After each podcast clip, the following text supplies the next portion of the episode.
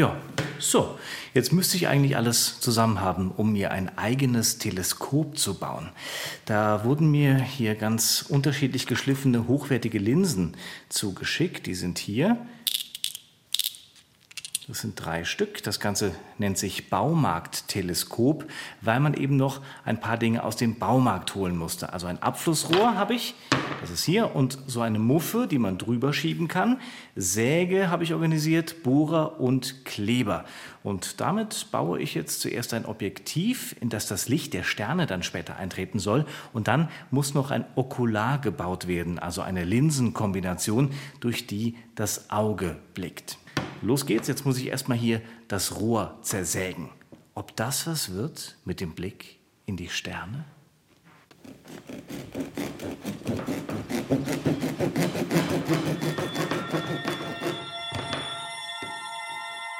Weißt du, wie viel Sternlein stehen? Das Weltall ist groß, besonders oben. Die goldenen Sternlein prangen am Himmel hell und klar. Stars shining bright above you. Und der Stern, den sie hatten aufgehen sehen, zog vor ihnen her bis zu dem Ort, wo das Kind war. Und sie bewegt sich doch. Wir haben hier ein großes Planetenmodell an der Decke, das sich bewegen kann, ein Unikat. Und das zeigt uns die Umlaufzeiten der Planeten um die Sonne herum zueinander im Verhältnis. Matthias Gräter blickt nach oben. Klar, wohin auch sonst. Er ist Geschäftsführer der Nürnberger Astronomischen Arbeitsgemeinschaft und Leiter der Regiomontanus Sternwarte Nürnberg. Das Licht im Vortragssaal geht aus, eine Schwarzlichtlampe, die die Sonne verdeutlichen soll, geht an, und um sie herum kreisen leuchtende Kugeln unterschiedlicher Größe. Die Planeten kreisen außenrum und der innerste, der Merkur, der macht es relativ schnell. Der braucht hier nur ein paar Sekunden, in der Realität immerhin 88 Tage. Die Erde ist schon etwas länger unterwegs mit ihrem Mond, in der Realität ja ein Jahr bekanntermaßen. Hier sind es auch nur ein paar wenige Sekunden, aber schon deutlich langsamer als der Merkur. Und je weiter wir nach außen kommen, desto langsamer bewegen sich die Planeten um die Sonne herum. Und unser Äußerster, den wir gerade hatten, der Pluto, der braucht in der Realität fast 250 Jahre, bis er einmal um die Sonne gekreist ist. Hier im Modell ist es ungefähr eine Dreiviertelstunde. Pluto, ursprünglich mal der neunte Planet unseres Sonnensystems, mittlerweile ja zum Zwergplaneten degradiert, aber hier hat er noch seinen Platz neben Neptun, Saturn und Co. Ein kleines Modell mit großer Wirkung, Prinzip verstanden. Alle Planeten kreisen um die ruhende Sonne.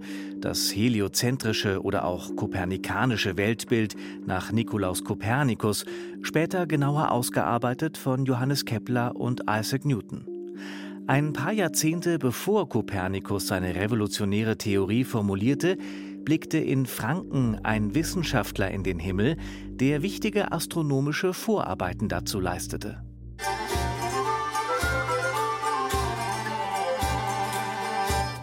Regiomontanus, eigentlich Johannes Müller, Astronom, Mathematiker, Verleger. Geboren 1436 und benannt nach dem lateinischen Namen seiner Geburtsstadt Königsberg im heutigen Unterfranken. Nach Studien in Leipzig, Wien und Italien kam er 1471 nach Nürnberg. Zunächst denke ich, war das eine relativ rationale Entscheidung, warum er nach Nürnberg ist. Nürnberg war ja auch der Standort der ersten Papiermühle nördlich der Alpen. Und von daher war es auch kein Wunder, dass sich um eine Papiermühle ein Druckereiwesen entfaltet. Und deswegen war es natürlich ein cleverer Schachzug, genau dorthin zu gehen, wo er die Medien, würde man heute sagen, für die Distribution seiner Bücher hat. Wissenschaftler wie Regiomontanus waren im hochmittelalterlichen Nürnberg also gut aufgehoben, erklärt der Wissenschaftshistoriker Pierre Leich. Nürnberg quasi Zentrum Europae. Die Stadt war günstig gelegen mit ihren Handelswegen und Verbindungen zu anderen wichtigen handwerklichen und wissenschaftlichen Zentren wie Straßburg, Köln oder Antwerpen. Hier, wo viele Sponsoren und neuartige wissenschaftliche Instrumente zur Verfügung standen, intensivierte Regio Montanus seine astronomischen Studien. Zu seinen wichtigsten Arbeiten zählen gedruckte Tabellen, auf denen er genaueste Vermessungen der gesichteten Planeten und Gestirne anfertigte und ihre Positionen sowie Auf- und Untergangszeiten festhielt. Wohlgemerkt ohne Teleskop, denn dieses wurde erst gut 130 Jahre später erfunden. Diese sogenannten Ephemeriden wurden vor allem für die Seefahrt zu einer wertvollen Orientierungshilfe. Mit ihnen ging es auf zu neuen Welten. Es ist tatsächlich belegt, dass Christoph Kolumbus bei seiner Überfahrt nach Amerika Ephemeriden von Regiomontan benutzt hat. Es war nicht das einzige Ephemeridenwerk, aber es war eins. In dieser Bibliothek in Salamanca findet man ein Werk von Regiomontan mit handschriftlichen Bemerkungen von Kolumbus. Also insoweit ist Nürnberg ein ganz klein wenig beteiligt gewesen an der Entdeckung Amerikas. Auch Regiomontanus zog es bald zu neuen Ufern, denn der Ruf des Papstes ereilte ihn vier Jahre nachdem er in Nürnberg angekommen war. Doch in Italien konnte er an der notwendigen Kalenderreform, an der er mitarbeiten sollte, nicht mehr mitwirken. 1476 starb er. Dass seine Arbeiten in Nürnberg nicht vergessen wurden, dafür sorgten die Mitglieder des Kreises der Renaissance-Humanisten.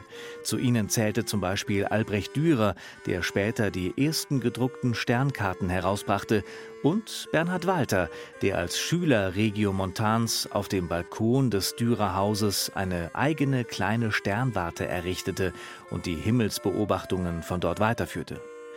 Nürnberg blieb auch im Verlagswesen erste Adresse. Hier erschien 1543 zum ersten Mal das richtungsweisende Hauptwerk des Kopernikus in Druck.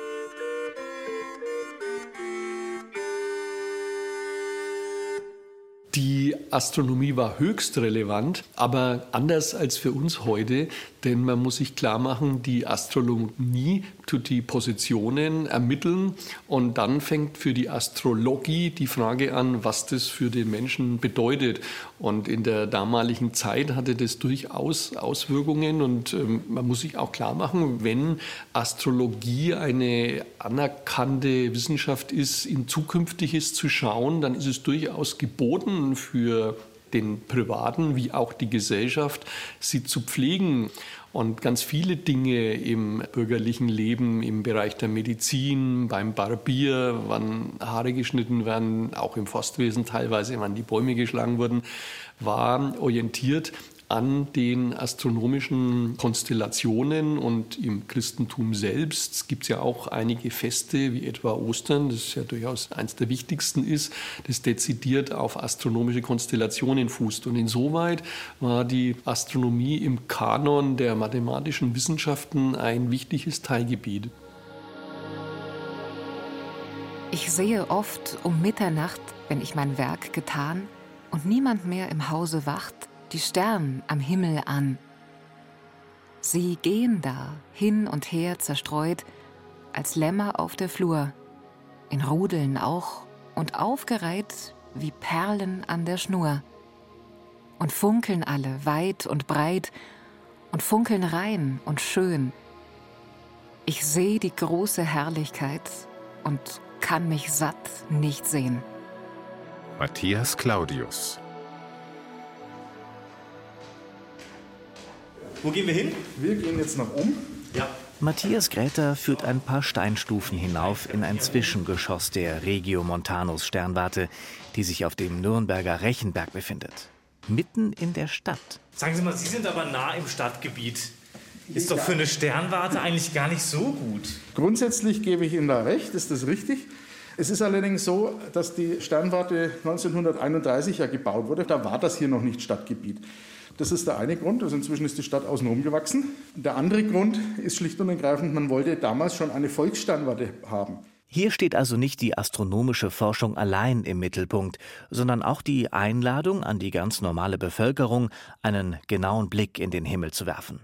Dazu stehen allerlei Gerätschaften zur Verfügung, museale Stücke wie über 100 Jahre alte Linsenteleskope oder die weitaus leistungsstärkeren modernen Spiegelteleskope absolute High-End-Geräte. Der ist computergesteuert, das heißt, den kann ich hinstellen, dann braucht er ein paar Minuten, dann weiß er, wo er ist und wo er hinguckt. Das macht er alles von selber über GPS. Und dann kann ich ihm sagen, okay, zeig mir den Jupiter oder zeig mir den Mond. Und dann fährt er da von ganz alleine hin. Der sucht dann für Sie? Der sucht dann für mich. Der Safari-Faktor ist ja da ganz weg. Ja, das ist richtig. Cassiopeia, Krebs, kleiner Bär, Wolf, Fuhrmann, Bärenhüter, Pegasus, Zwillinge, nördliche Krone, großer Wagen, Schlangenträger, Giraffe, Luftpumpe. Der Blick auf andere Galaxien, für die Wissenschaftler des 16. und 17. Jahrhunderts noch kein Thema. Man beschäftigte sich lieber mit dem Blick auf das eigene Sonnensystem. Denn zu dieser Zeit mehrten sich die Anzeichen, dass die bisherigen Vorstellungen über die Planetenbewegungen Unstimmigkeiten aufwiesen. Mittendrin ein Jesuitenpater aus Bamberg.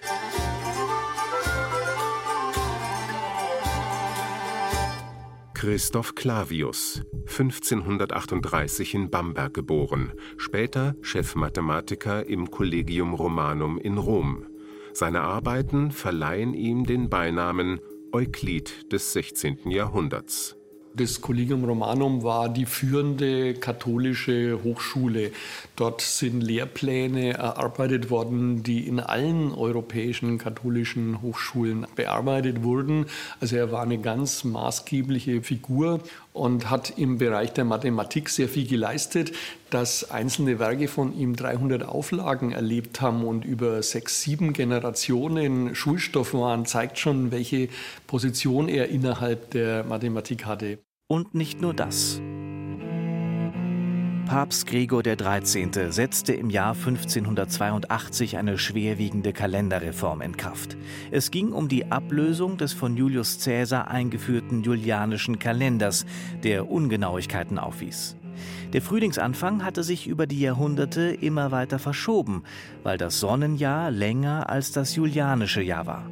Und da nach dem ersten Vollmond im Frühling das Datum für Ostern errechnet wurde, verschob sich auch das kirchliche Fest.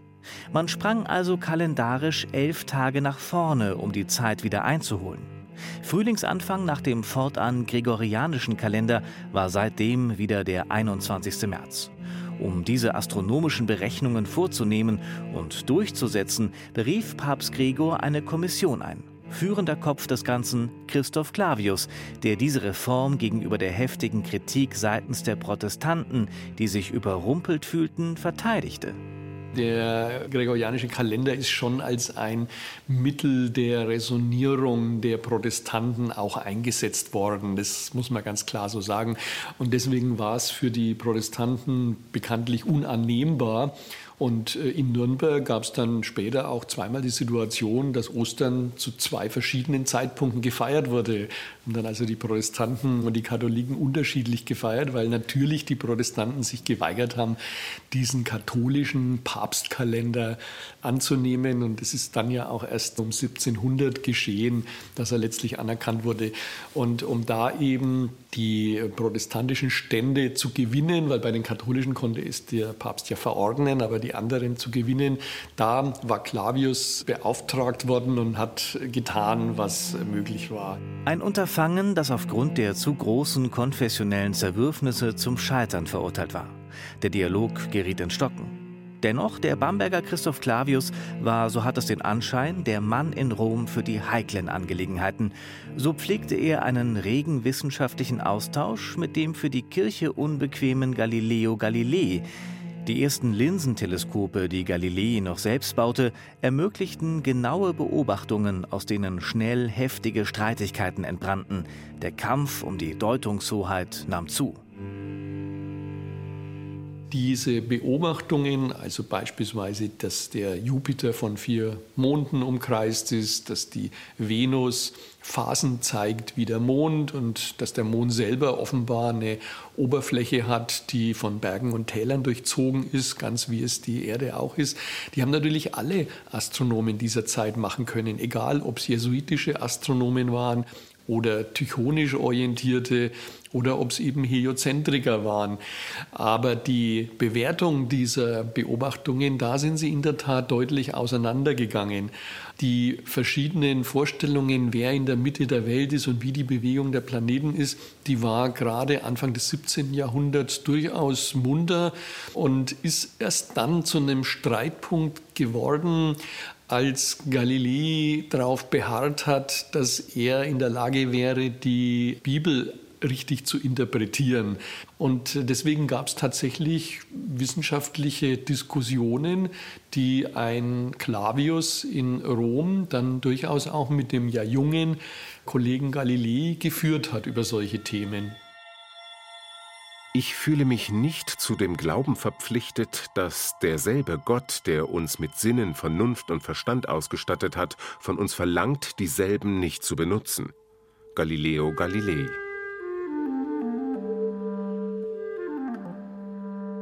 Das bisher von der katholischen Kirche proklamierte geozentrische Weltbild, nach dem sich alles um die Erde drehe, geriet ins Wanken. 1611 bestätigte eine Wissenschaftsgruppe, angeführt durch Christoph Clavius, die richtungsweisenden Beobachtungen von Galileo Galilei. Für den Blick in die richtige Richtung in der Regio Montanus Sternwarte in Nürnberg ist Matthias Gräter verantwortlich. Er betritt die große Beobachtungsterrasse und zeigt, welch technische Raffinessen dort zu finden sind. Zum einen eine All-Sky-Kamera, die rund um die Uhr und online für alle mitverfolgbar den Himmel abfilmt und eine größere Anlage etwas weiter unten, ein Radioteleskop. Das ist eine völlig andere Art, in den Himmel zu gucken. Es gibt ja neben dem sichtbaren Licht auch viele andere elektromagnetische Wellen, die uns erreichen. Und jedes Objekt am Himmel sendet einem gewissen Bandbreite Informationen. Und äh, mit dem Radioteleskop kann man da eben noch ganz andere Sachen gucken. Der Vorteil vom Radioteleskop ist auch, dass es praktisch wetterunabhängig ist. Man hat dann hinterher auf dem Bildschirm, auf dem Monitor ein entsprechendes Bild. Und das muss man dann auch erstmal interpretieren können. Nichts für Laienastronomen. Aber es gibt ja auch auf dem herkömmlichen Weg sehr viel zu entdecken da oben. Momentan haben wir so die Klassiker des Winters, zum Beispiel das Sternbild Orion, das lässt sich jetzt schön am Abendhimmel dann so langsam sehen. Wirklich auffallen durch diese drei schräg stehenden Gürtelsterne. Das ist so der Klassiker, weil nämlich im Orion sich auch noch der gleichnamige Nebel befindet, der Orionnebel. Ein ganz tolles Objekt, weil sehr, sehr hell im Prinzip, also mit jedem kleinen Fernrohr zu sehen. Und da kann man den Leuten schon viel erklären und zeigen, weil da passiert nämlich einiges in diesem Nebel die richtigen Schlüsse aus den astronomischen Beobachtungen ziehen. Darum ging es auch Anfang des 17. Jahrhunderts. Während in Florenz und Rom Galileo Galilei mit den neuen technischen Möglichkeiten von einer revolutionären Erkenntnis zur nächsten stürmte, blickte in Ansbach zeitgleich ein Hofastronom in den Himmel, der bald zu einer tragischen Figur werden sollte. Und das lag auch an dem italienischen Shootingstar Galilei.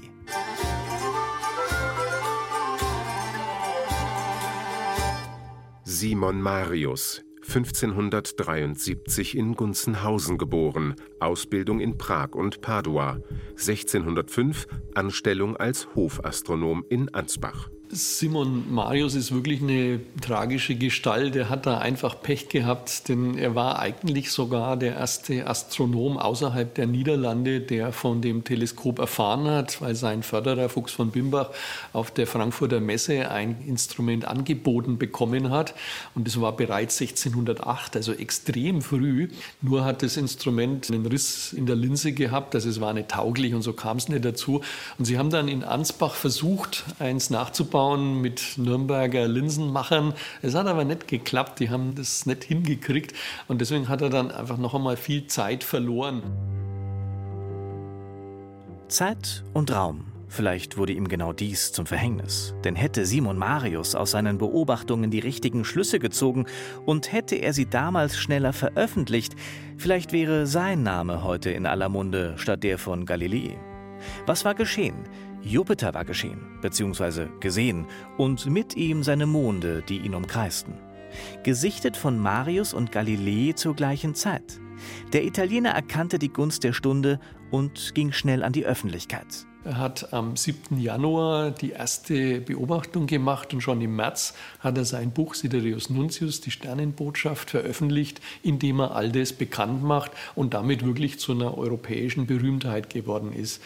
Und der gute Simon Marius, der hat in etwa zur gleichen Zeit das Jupiter-System beobachtet. Ich glaube sogar, er hat ein bisschen eher damit begonnen. Ich glaube allerdings, er hat ein wenig länger gebraucht, bis er sich völlig klar geworden ist, was das da ist, weil dass es da räumliche Bewegungen im Weltall gibt, das ist schwierig zu sehen.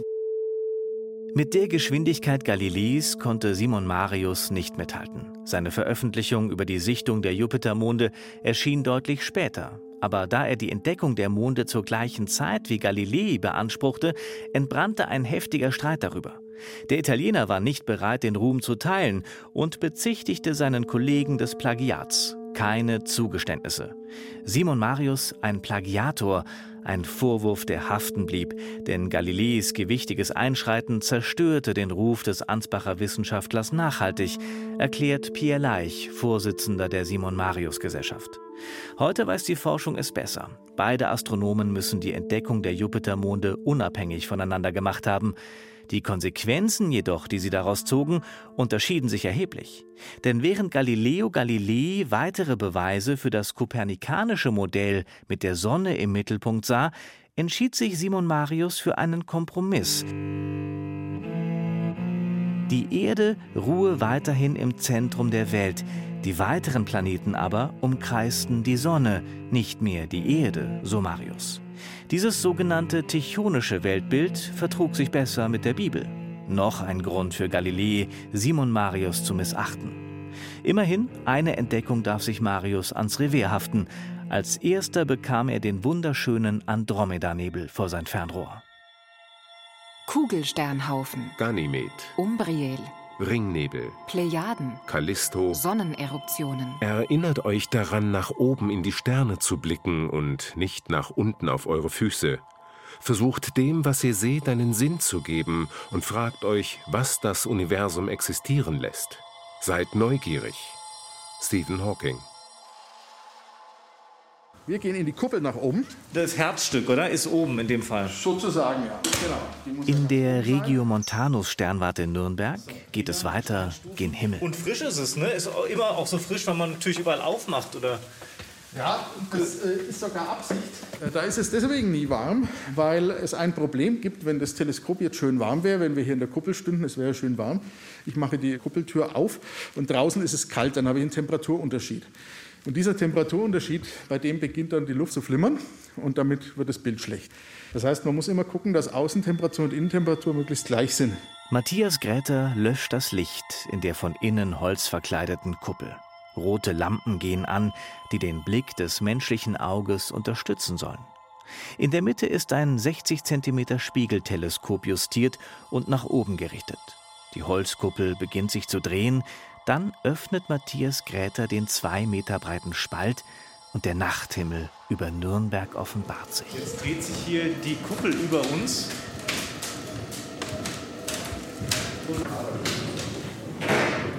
Wow. Das ist schon ein schönes Gefühl, oder? Wenn man hier jedes Mal aufmacht, oder? Für Sie als Astronom sowieso. Ja, natürlich. Das ist natürlich immer der erste Blick nach außen. Ist denn das Wetter gut?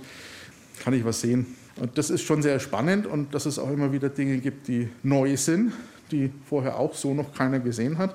Und dass man da oben mit dem Teleskop einen riesen ja, Baukasten an chemischen und physikalischen Vorgängen hat, die ich mir angucken kann. Irrsinnige Kräfte, die frei werden, absurde Dinge, die da passieren, also eigentlich für menschliche Verhältnisse merkwürdige Dinge, und zugucken kann, wie die Physik funktioniert. Wenn die Felder sich verdunkeln, fühle ich, wird mein Auge heller. Schon versucht ein Stern zu funkeln und die Grillen wispern schneller. Jeder Laut wird bilderreicher, das Gewohnte sonderbarer. Hinterm Wald der Himmel bleicher, jeder Wipfel hebt sich klarer. Und du merkst es nicht im Schreiten, wie das Licht verhundertfältigt sich entringt den Dunkelheiten. Plötzlich stehst du überwältigt.